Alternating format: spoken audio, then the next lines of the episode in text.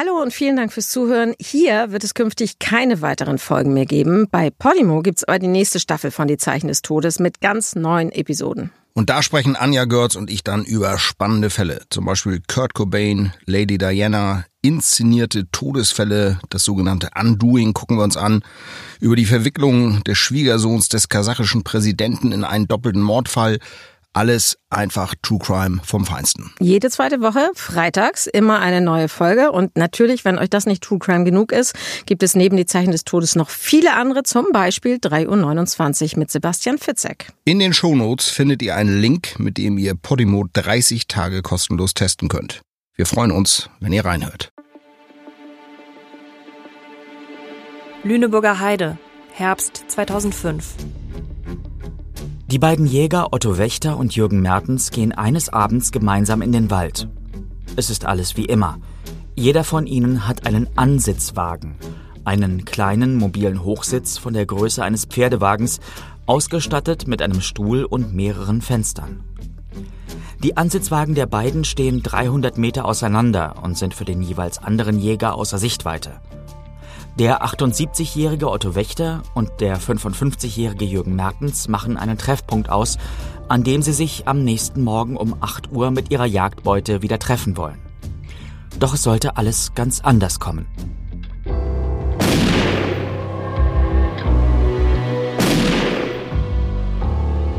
In der Nacht hört Jürgen Mertens zwei Schüsse. Am nächsten Morgen erscheint sein Jagdfreund Otto Wächter nicht am Treffpunkt.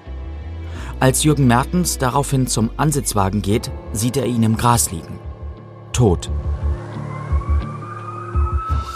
Als Polizei und Notarzt eintreffen, liegt Otto Wächter blutüberströmt neben seinem Ansitzwagen. Seine Bekleidung ist in Brusthöhe dunkel verfärbt. Es ist Blut. Otto Wächter erlag einer Schusswunde mitten in die Brust. Damit ist klar, dass die sterblichen Überreste des Jägers zur Rekonstruktion des Geschehens untersucht werden müssen. Ein Fall für den Rechtsmediziner Michael Zokos.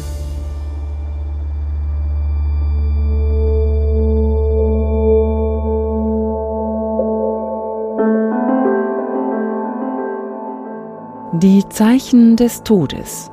Der einzig wahre True Crime Podcast mit Deutschlands bekanntestem Rechtsmediziner Michael Zokos. Und mit Philipp 1, wieder im Büro des Rechtsmediziners Michael Zokos an der Berliner Charité. Und Michael Zokos ist natürlich auch wie immer mit dabei bei dieser, ja man muss sagen, ganz rätselhaften Episode. Schönen guten Tag. Schönen Tag, Herr 1. Ja, wir sprechen heute über Ihre Geschichte Tod auf Knopfdruck, die Sie in Ihrem Buch Dem Tod auf der Spur veröffentlicht haben. Und diese Geschichte, ähm, ja, die liest sich wie so eine Denkaufgabe aus den Black Stories. Das ist ein Kartenspiel mit besonders kniffligen und morbiden Todesfällen. Und ich war ganz überrascht. Ich wusste nicht, dass Sie selbst auch so ein Rätseltyp sind. Also bin ich eigentlich nicht, aber ähm, ich bin mal durch meine Kinder auf diese Black Stories gekommen und als ich dann äh, dieses Kapitel geschrieben habe, war das eigentlich naheliegend, denn das war wirklich ein Rätsel. Man ich habe mir das nur so vorgestellt, dass Sie hier eigentlich den ganzen Tag ja mit Mord und Totschlag zu tun haben. Und dann haben Sie abends immer noch nicht genug, fahren nach Hause und rätseln ein bisschen mit Ihrer Frau rum. In so Na, ich, bin nicht, ich bin nicht so ein großer Spieletyp. Wir haben das mal geschenkt gekriegt und haben, haben das mal ein bisschen gemacht. Aber äh, die Idee war halt da, weil dieser Fall so rätselhaft war wie eigentlich kaum anderer, den ich bisher untersucht habe und auf dem Tisch hatte. Ja, dieser Fall ist absolut, ähm, ja doch auch mysteriös, äh, der Fall des toten Jägers. Und je mehr man bei diesen Ermittlungen rausgefunden hat, desto verzwickter wurde das Ganze auch. Das genau. fand ich doch ganz genau. spannend. Fangen wir doch mal von vorne an. Sie haben eben den toten Otto Wächter zugestellt bekommen. Sie mussten denn äh, zugestellt ist auch gut, ja. Ja, so ungefähr. Also ja, so kann mir richtig man vorstellen. sich wie ein Paket vor. Ähm, also äh, er ist bei uns eingeliefert worden in der Rechtsmedizin, genau. Die Ermittler haben ja vor Ort aber auch Fotos gemacht. Und diese Fotos konnten Sie dann auch anschauen und konnten Sie analysieren. Was konnten Sie denn zur Auffindesituation des Toten sagen? Was konnten Sie daraus schließen?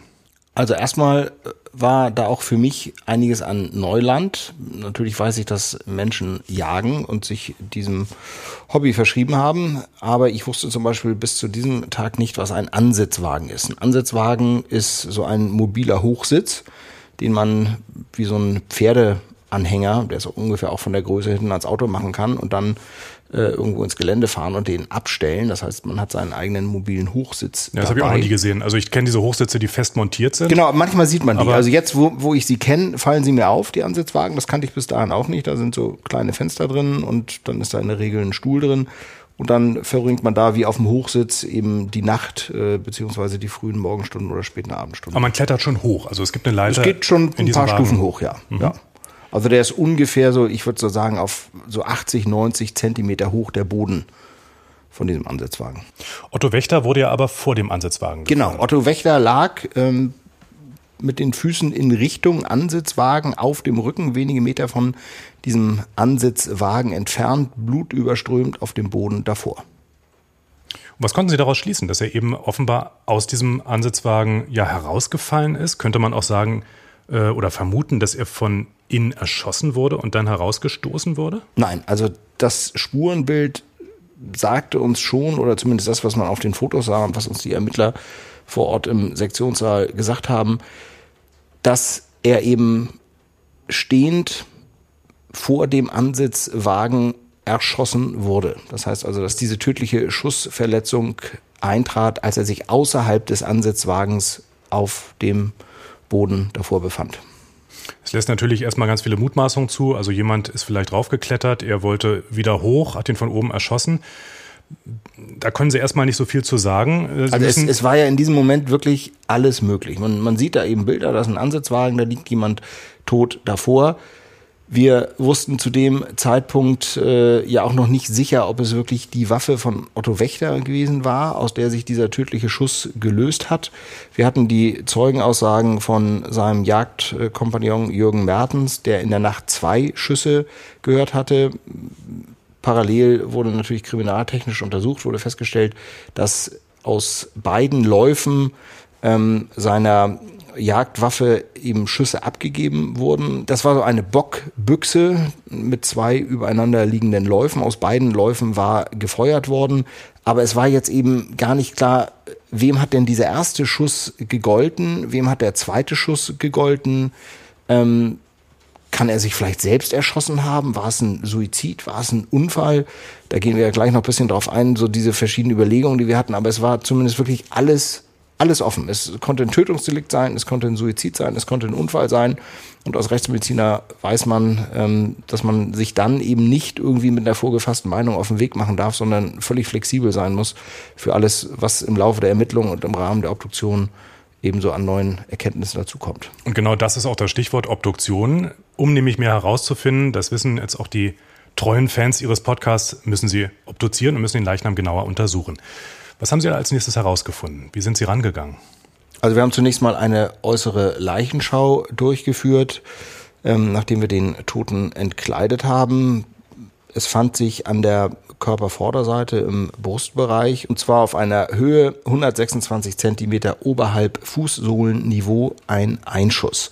Man muss sich das so vorstellen, der Tote liegt auf dem Sektionstisch und wir haben dann einen Zollstock und messen tatsächlich Ein- und Ausschuss immer von Fußsohle aus. Das heißt, wenn der Einschuss meinetwegen an der Körpervorderseite äh, im oberen Brustbereich ist und der Ausschuss dann tief am Rücken, dann äh, kann man eben über diese Differenz von Eintrittshöhe und Austrittshöhe etwas zum Schusswinkel sagen. Das ist natürlich immer ganz entscheidend äh, zu wissen, saß derjenige vielleicht, der in diesem Fall auf Otto Wächter geschossen hat, vor ihm im Gras unter dem Ansitzwagen? Stand der vielleicht im Ansitzwagen? Stand der vielleicht draußen? Das kann man eben durch diese ja, Schusswinkel und durch diese ganzen äh, Rekonstruktionen dann berechnen, ähm, beziehungsweise darauf rückschließen.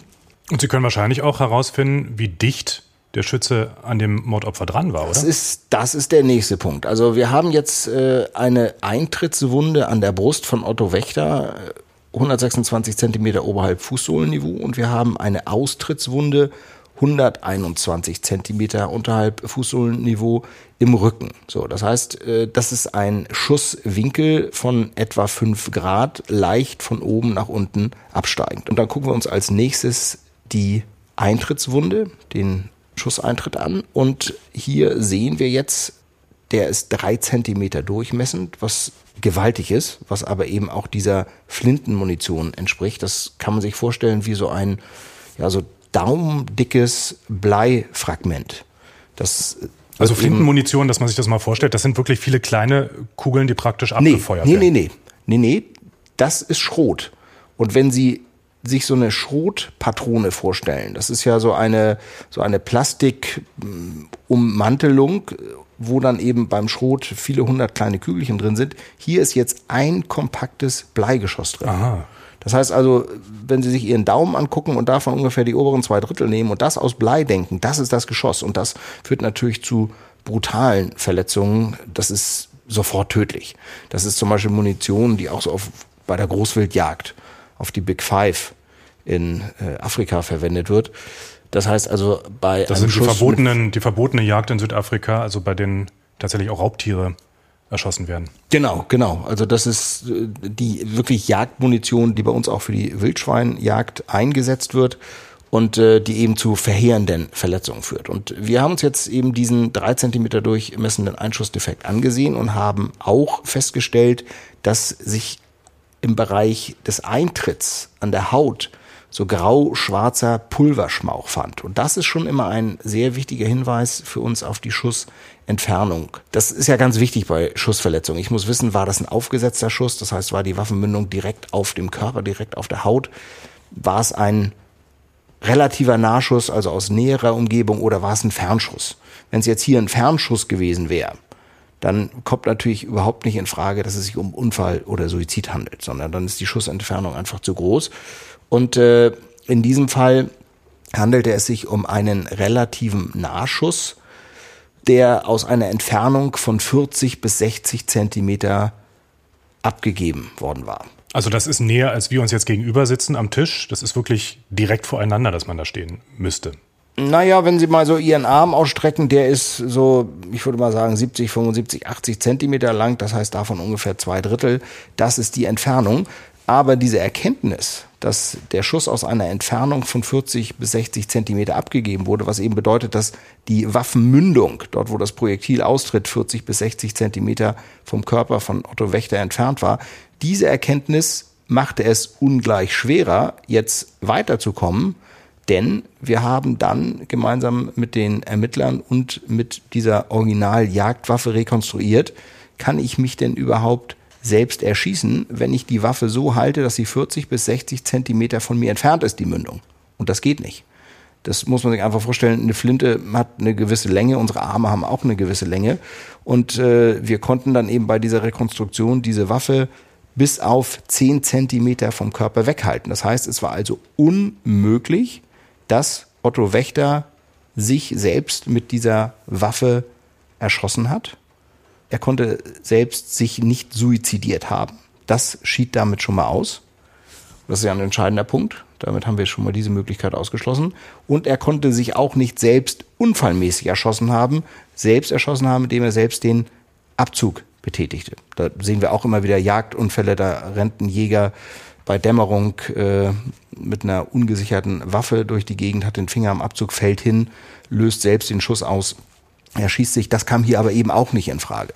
So, das heißt, wir haben jetzt tatsächlich nur noch die Möglichkeit der Mordtheorie, Tötungsdelikt, oder es ist ein Unfall, der aber irgendwie so gelagert sein muss, dass nicht Otto Wächter selbst diesen Schuss ausgelöst haben kann mit seinem Finger am Abzug. Also das ist genau das, was Sie vorhin sagten. Es wird also immer rätselhafter. Fassen wir nochmal zusammen. Der Schuss muss direkt vor ihm abgefeuert worden sein. In einer Entfernung von 40 bis 60 Zentimeter. Damit einer recht kurzen Entfernung. Die heißt, aber unmöglich ist, sie selbst auszulösen. Das heißt, ich kann diese Waffe nicht in dieser Entfernung vor meinen Körper halten und dann selbst abdrücken. Was ja zunächst mal für einen anderen Schützen spricht und genau. für einen Mord. Genau. Wenn man das mal so ähm, jetzt alles zusammen sortiert und auch auseinander klamüsert. Und da geriet dann eben dieser Jürgen Mertens, dieser Jagdkopan in den Fokus. Das konnte aber relativ schnell ausgeschlossen werden. Das heißt, er konnte es nicht gewesen sein? Er konnte es nicht gewesen sein. Einerseits äh, aufgrund seiner Vorgeschichte, seines Verhältnisses zu Otto Wächter, aufgrund seiner in sich stringenten, logischen und glaubhaften Aussagen, zu dem, dass er eben die ganze Nacht auf seinem Ansitzwagen saß, dann zwei Schüsse in kurzer zeitlicher Distanz hintereinander gehört hat.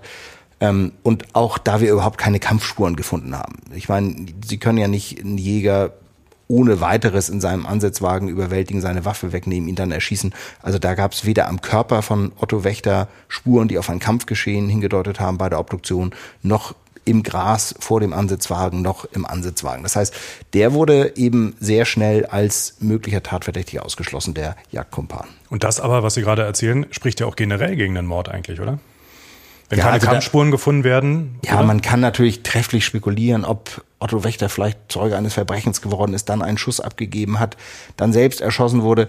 Aber da kommt man dann so ein bisschen in die, in die fiktionale Schiene, nicht? Also das äh, hat mit Naturwissenschaft oder mit äh, Kombination dann nichts mehr zu tun. Man spricht ja manchmal davon, ganz sprichwörtlich, dass etwas nach hinten losgeht. Und könnte das nicht auch hier bei dem Fall so eine Art ja, naheliegende Theorie sein, dass also Otto Wächter sein Gewehr benutzt hat, es war defekt mhm. und der Schuss ging nach hinten los? Ja, also Sie spielen jetzt an, Herr Eins, auf einen Waffendefekt. Dazu muss man sagen, dass Schusswaffen generell so hochwertig gefertigt sind, dass das eher so in die Welt der Actionfilme oder Cartoons passt, dass eben so ein Gewehr, wenn hier diese eine Cartoon-Fritze da auf, auf äh, den Kojoten schießt, nicht? Und ah, der Gewehrlauf. Ja, ja, genau, genau, wenn das dann so aufplatzt, der Gewehrlauf äh, oder nach hinten losgeht, das Gesicht schwarz ist. Ähm, das konnte hier aber auch durch eine kriminaltechnische Untersuchung der Waffe sofort ausgeschlossen werden. Also diese Waffe hatte keinerlei Funktionsstörung. Das heißt, äh, ein Waffendefekt konnte auch ausgeschlossen werden. Ja, jetzt wird es langsam dann einfach, ja, glaube ich, schwierig, oder? Ich meine, was, wo stehen wir denn jetzt? Sie sagen, es kann eigentlich nicht wirklich ein Mord gewesen sein, es kann aber auch nicht ein versehentlicher Unfall gewesen sein. Es kann auch kein Suizid gewesen sein. Es Und, kann kein Suizid äh, gewesen sein. Das heißt, wir wissen eigentlich im Moment nur, dass Otto Wächter durch einen Schuss aus seiner eigenen Waffe getötet wurde. Ja, viele Fragen und wenig befriedigende Antworten. Das muss für einen Gerichtsmediziner doch eigentlich die Hölle sein, oder? Naja, es ist ja immer was, was im Fluss ist, im Prozess. Ich weiß ja, dass die Ermittler parallel tatsächlich ihre Hausaufgaben machen, dass die wirklich akribisch alles abklopfen, dass es sicherlich innerhalb der nächsten Stunden oder vielleicht auch erst Tage neue Ermittlungserkenntnisse gibt, die man dann wieder neu zusammenpuzzeln muss im Kontext der Obduktionsbefunde. Also das kommt vor. Das ist ja fast nie der Fall, dass man sofort, gerade wenn es eben um äußere Gewalteinwirkung geht, um fragliche Tötungsdelikt, dass man da wirklich alle Möglichkeiten gleich direkt ausschließen kann, weil man zum Beispiel irgendwie 20 Augenzeugen hat. Ja, Zockers, nun haben Sie natürlich rumgerätselt, aber äh, die Ermittler ja genauso, die Polizisten. Und Sie haben weiter versucht, mit Ihren Obduktionsergebnissen da was auszurichten, die Ermittler am Tatort aber auch, indem Sie das Ganze genauer untersucht haben. Hören wir doch mal, was sich dort getan hat. Die Ermittler lassen nicht locker und untersuchen weiträumig den Tatort. Jürgen Mertens hatte bei seiner Zeugenaussage von zwei Schüssen erzählt, die er nacheinander gehört hatte. Der erste Schuss war aus dem unteren Lauf der Waffe abgefeuert worden. Der zweite Schuss, den er etwa eine Minute nach dem ersten gehört hatte, kam aus dem oberen, dem Flintenlauf und tötete den Jäger. Etwa 50 Meter vom Ansitzwagen des Jägers entfernt fällt den Kriminaltechnikern tatsächlich eine Unebenheit auf dem Grasboden auf. Ein Projektil hat hier den sandigen, mit Gras bewachsenen Boden gestreift und liegt einige Meter weiter entfernt unter einem Baum. Kaliber 557. Genau die Patrone, die sich im unteren Lauf der Waffe befunden hatte. Das deutet darauf hin, dass Otto Wächter in der Nacht auf etwas geschossen hatte, beispielsweise auf ein Wildschwein. Er muss es aber verfehlt haben.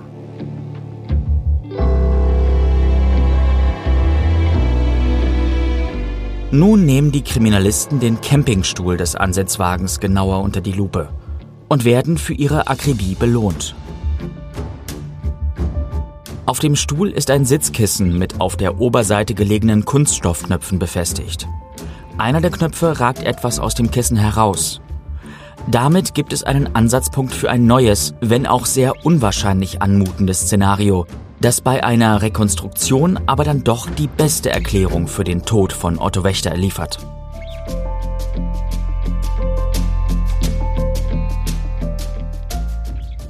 Jetzt wird es wirklich spannend, Herr Zockers. Also ein Campingstuhl, ein aus einem Kissen herausragender Knopf und ein toter Jäger. Wie passt das jetzt zusammen?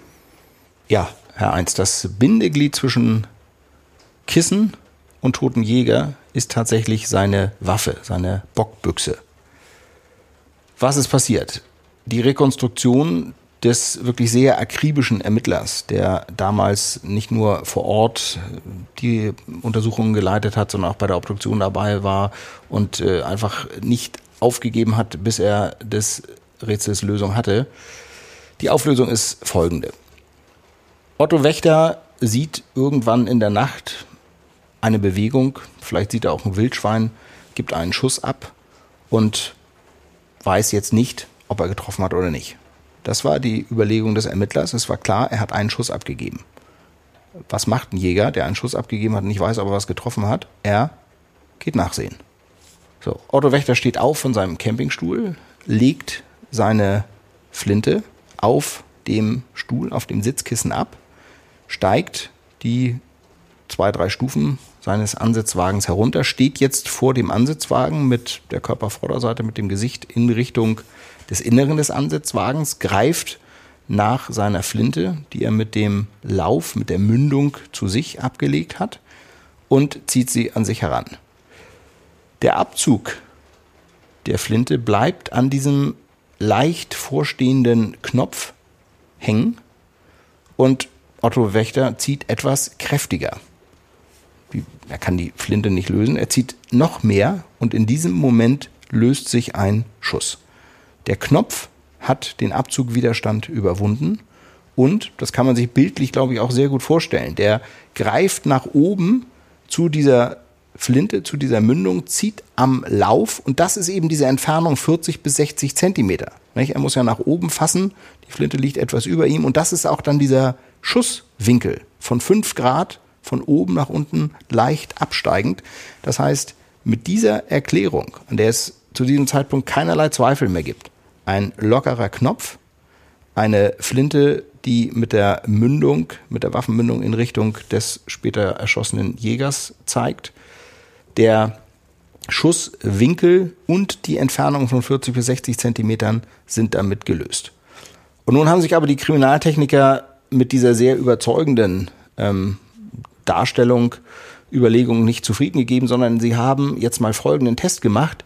Wie stabil ist denn dieser Knopf an diesem leicht gelockerten Faden mit dem Kissen verbunden? Ja, das muss man sich mal vorstellen, ja. Also da verheddert sich der Abzug an diesem kleinen Faden und so ein dünner Bindfaden, ja, der ja, es, löst es praktisch war, so einen es war, Schuss es aus. war ein das ist ja relativ schon stabiler Faden. Und, aber das war eben die Überlegung, geht das denn überhaupt? So, und die haben dann jetzt einmal gemessen, wie viel Newton benötige ich, um den Abzugwiderstand zu überwinden. Und dann haben sie gemessen, wie stark kann ich an diesem Knopf ziehen, ohne dass der Faden reißt. Und das war deutlich größer als der Abzugwiderstand, als die Newton des Abzugwiderstandes. Und das hat eben gezeigt, ja, es ist nicht zu erwarten, dass dieser Knopf vorher abgerissen wäre, sondern dieser Knopf ist so stabil an diesem einen dünnen Fädchen an dem Kissen verbunden, dass er tatsächlich ausgereicht hat, den Abzug zu betätigen. Tod durch einen lose sitzenden Knopf an einem Sitzkissen, ja, das ist schon ein tragischer, aber auch ziemlich skurriler Tod, kann man so sagen. Wie häufig sind denn Jagdunfälle insgesamt und auch Todesfälle, die da zustande kommen? Selten. Also wir sezieren hier in Berlin eigentlich so gut wie keine Jagdunfälle. Ich erinnere mich an einen Fall vor etwa acht, neun, zehn Jahren. Allerdings ist dabei der Jäger nicht durch eine Schusseinwirkung ums Leben gekommen, sondern durch ein Wildschwein, ähm, was er angeschossen hatte, wo er vermutete, es wäre tot, wo er dann auf dieses Tier zugegangen ist, was sich dann wieder erhoben hat, auf ihn los ist und mit seinem Hauer, also mit den äh, Eckzähnen in den Oberschenkel des äh, Jägers äh, eingeschlagen ist und da eben Das klingt schmerzhaft. Ja nicht nur schmerzhaft, sondern auch tödlich in dem Fall, weil eben die große Oberschenkel äh, eingerissen ist und da verblutet man innerhalb kürzester Zeit raus. Was ich sagen will, Berlin hat den Grunewald, aber hat ansonsten keine Jagdgebiete. Da ist Brandenburg oder Mecklenburg-Vorpommern oder andere ländliche Regionen, da gibt es Jagdunfälle dann häufiger. Ähm, ich habe früher von Hamburg aus, da haben wir im umliegenden Niedersachsen und auch Schleswig-Holstein viele Obduktionen durchgeführt. Da haben wir einige Jagdunfälle untersucht. Und das ist meistens, dass man wirklich das zusammenfassen kann, der Teufel ist ein Eichhörnchen. Nicht? Das sind immer Sachen, mit denen man nicht rechnet.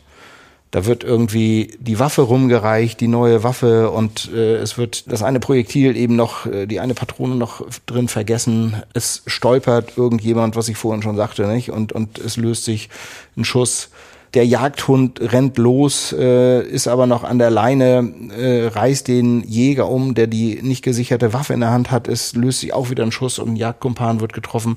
Also das ist eigentlich neben äh, der Teufel ist ein Eichhörnchen auch damit zusammenzufassen, Jagdunfälle sind in 99 Prozent der Fälle menschliches Versagen.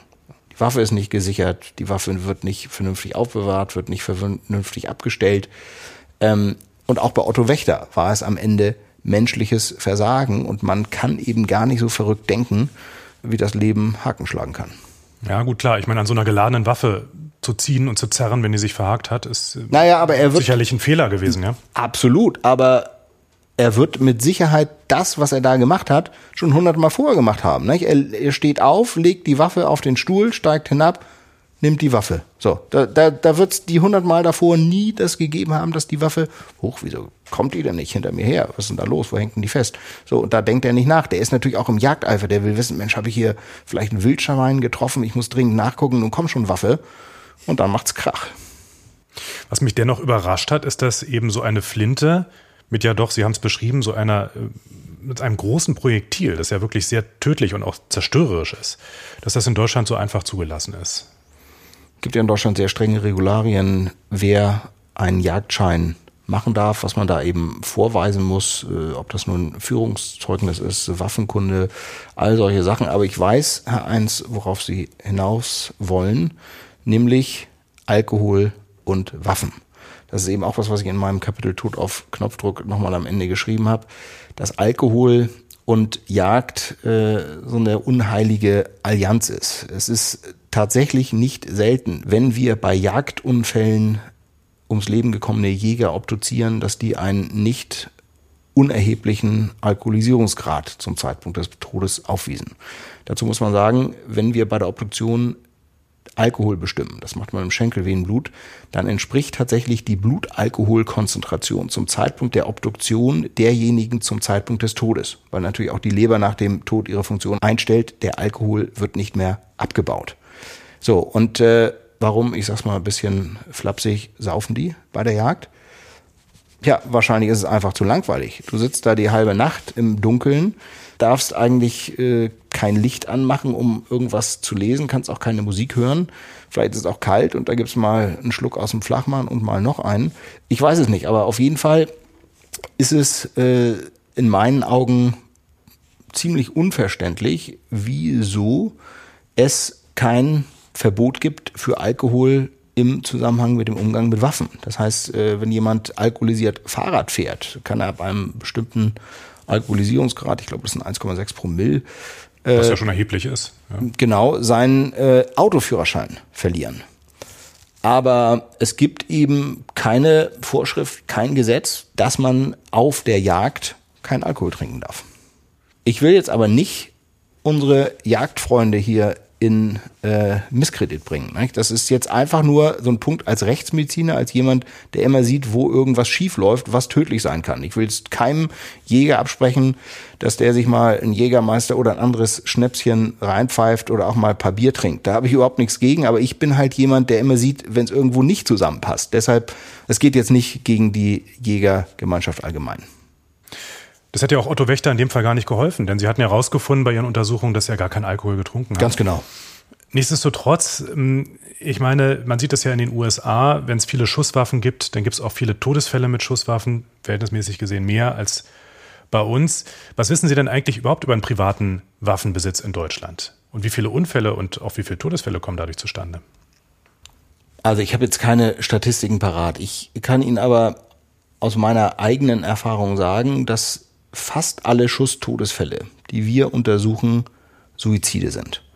Und Sie würden staunen, wenn Sie wüssten, was da für Waffen verwendet werden. Das sind teilweise 120 Jahre alte Waffen. Wir hatten mal so einen kleinen einschüssigen Revolver Velodoc, der irgendwann Ende des 19. Jahrhunderts äh, von Radfahrern eingesetzt wurde, um Hunde zu erschießen, die neben den Fahrrädern herliefen, weil die äh, Hunde sich damals eben mit Fahrrädern noch nicht auskannten und nicht wussten, was das ist und dann äh, auf die Fahrräder losgingen. Dann äh, trug man diese Velodoc, diese kleinen einschüssigen Revolver und erschoss dann die äh, nebenher laufenden Hunde. Das war durchaus äh, Ende des 19. Jahrhunderts in Berlin offensichtlich noch gang und gäbe und auch in Paris.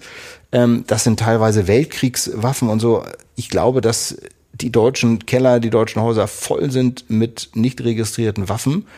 Ähm, aber trotzdem äh, sehen wir eben sehr wenig Todesfälle durch Schüsse, die nicht Suizide sind. Und ich glaube, das hängt aber auch damit zusammen, dass wir eine andere Mentalität als die Amerikaner haben.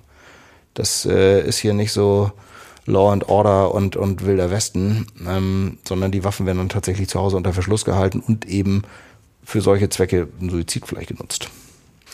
Ja, uns beiden kann sowieso nichts passieren in der Hinsicht, da wir ja nicht jagen. Sie haben ja auch in Ihrem Buch durchblicken lassen, dass Sie bei Wind und Wetter auf dem Hochsitz ungern Ihre Nächte verbringen würden. Eigentlich ich finde es ich find's schon anstrengend genug bei Wind und Wetter eins, äh, wenn ich auf dem Boot unterwegs bin, angeln will. Sie sind ja auch Angelfreund. Ja. Äh, ist doch auch schon anstrengend genug, nicht? Aber da ist man doch froh, wenn man zurück kann. Und reicht ja auch völlig mit dem Haken loszugehen, als mit einer geladenen Waffe, oder? Genau. Und das für ein, zwei Stunden, das muss nicht die ganze Nacht sein, richtig.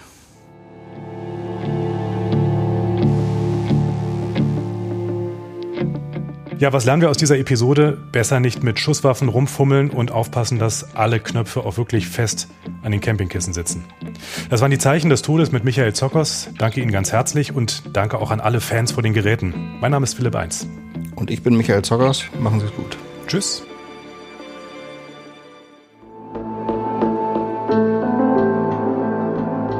Die Zeichen des Todes. Der einzig wahre True Crime Podcast – mit Michael Zokos, Gerichtsmediziner und Professor an der Charité Berlin. Weitere Infos zum Podcast gibt es unter www.zokos.de. Moderation, Skript und Produktion Philipp 1. Sprecher Sophie Chilwig, Marian Funk. Redaktion Bettina Hallstrick im Auftrag von Drömer Knauer. Michael Zokos ist auch Autor zahlreicher True Crime Thriller. Mit Zerrissen ist jetzt der vierte Teil der Reihe rund um den Rechtsmediziner Fred Abel erschienen. Eine Story, die auf echten Fällen aus dem Sektionssaal von Michael Zokos basiert.